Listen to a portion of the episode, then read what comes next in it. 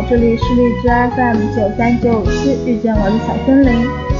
真的太久没有上来了，我又偷懒了。前阵子我看了一本小说，叫《掌中之物》，是《太子妃升职记》的作者写的。看完我缓了好几天，因为那是一个悲剧。如果你们感兴趣，也可以去看一下。今天呢，我来给你们念一下尾声中已经过世的男主给女主写的一封信。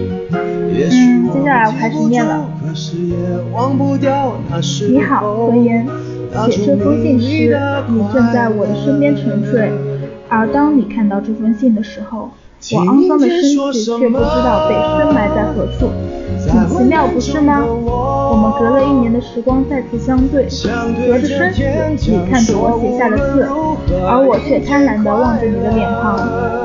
阿言，我卑劣如昔，却又天怯懦软弱。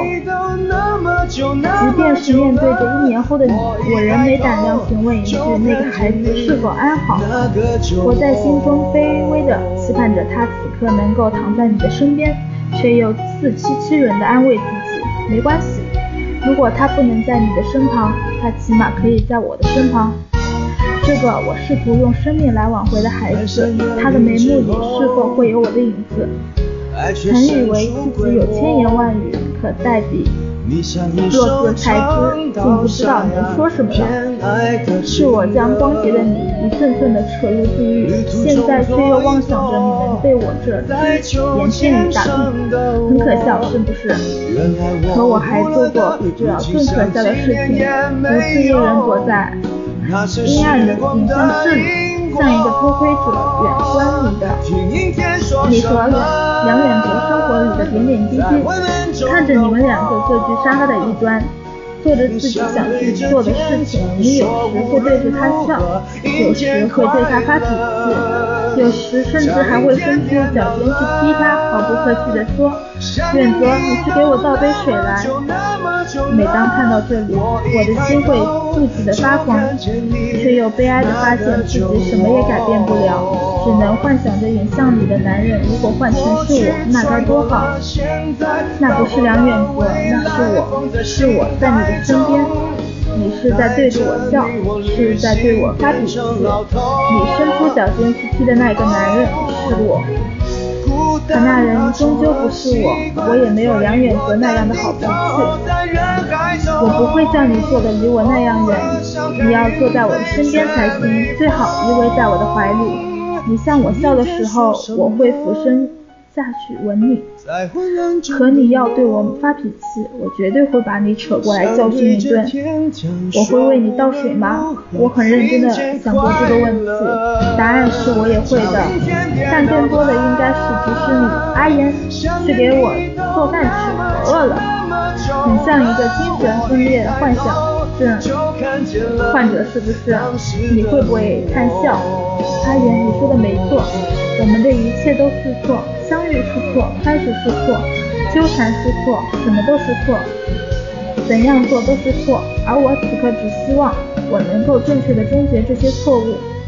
阿言，对不起，对不起，曾带给你那样的伤害，我悔之入极。阿言，我愿意，愿意用我的死亡来结束这错误的一切，还你平静的生活。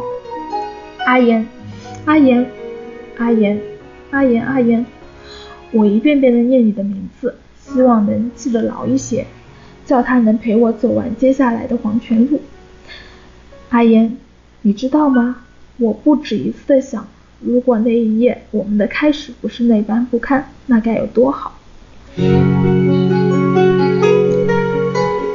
刚刚我还很怕我读的时候会哭，因为我真的缓了好几天，包括现在我都没有缓过去这个劲。不是我三观不正，我其实真的挺希望男女主角在一起的。唉，我刚刚到最后我还是哭了。后来我又去作者当时就是写文章的那个网站上看了挺多长评的，嗯，我看的是网盘里面，也可以说是我看的是，呃，这个我就不说了。下面这一段我来给你们念一下。其实阿言不算爱傅盛行吧，因为那种感情连他自己都会崩溃，只是一种潜藏在内心深处的魔。就好像每一个女人对于男人都有一种私欲，她想让傅盛景死，是因为傅盛景毁了她的一切。可是到了最后那一刻，她其实只是想将他绳之于法。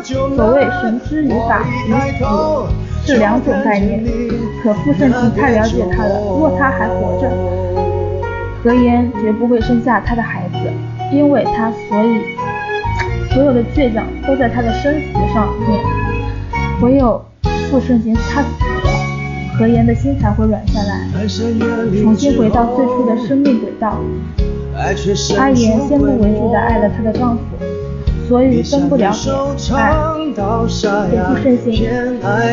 所谓为人师表的理智告诉他不可以爱上这个男人，所以他。纠结，他挣扎，不然一个女人如果心里没有了半点爱，怎么会生下他恨得咬牙切齿的男人的孩子？孩子是血脉的，想必他也不是。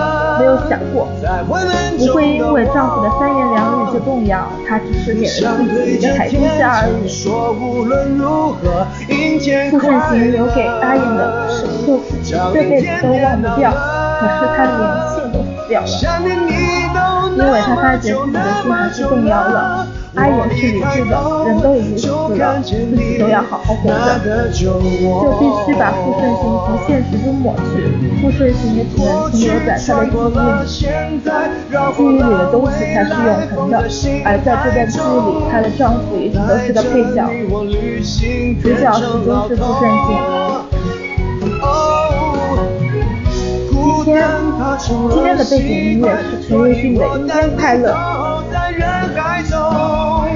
那些时光里的烟火，听阴天说什么？在灰暗中的我想对着天讲，说无论如何，阴天快乐，叫阴天别闹了。想念你都那么久，那么久了，我一抬头就看见你。嗯傅盛行，再见。听众朋听众朋友们，我们也下期再见。